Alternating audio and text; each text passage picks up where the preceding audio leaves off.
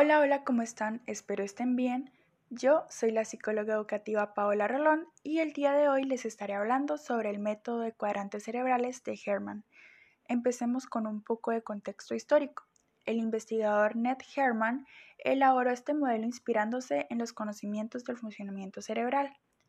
Él lo describió como una metáfora y le gustaba hacer una analogía de nuestro cerebro con el globo terrestre y sus cuatro puntos cardinales a partir de esta idea, nos presenta una esfera dividida en cuatro cuadrantes que resultan del entrecruzamiento de los hemisferios izquierdo y derecho del modelo Sperry y de los cerebros cortical y límbico del modelo MacLean. En cuanto al modelo Sperry, nos dice que cada hemisferio está especializado en una modalidad distinta de pensamiento. Es así como el hemisferio izquierdo es más analítico y lineal, mientras que el hemisferio derecho es más imaginativo y emocional. En cuanto al modelo MacLean, plantea una estructura cerebral dividida en tres sistemas cerebrales, el cerebro reptiliano, el cerebro límbico y el cerebro racional.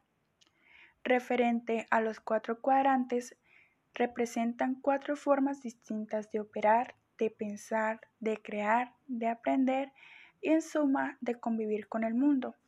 Los cuatro cuadrantes cerebrales son cortical izquierdo, cortical derecho, límbico izquierdo y límbico derecho. Al momento de autorrealizarme el test, mis resultados arrojaron dominancia en el cuadrante cortical izquierdo, lo que quiere decir que me caracterizo por ser una persona lógica, analítica, que suele basarse en los hechos.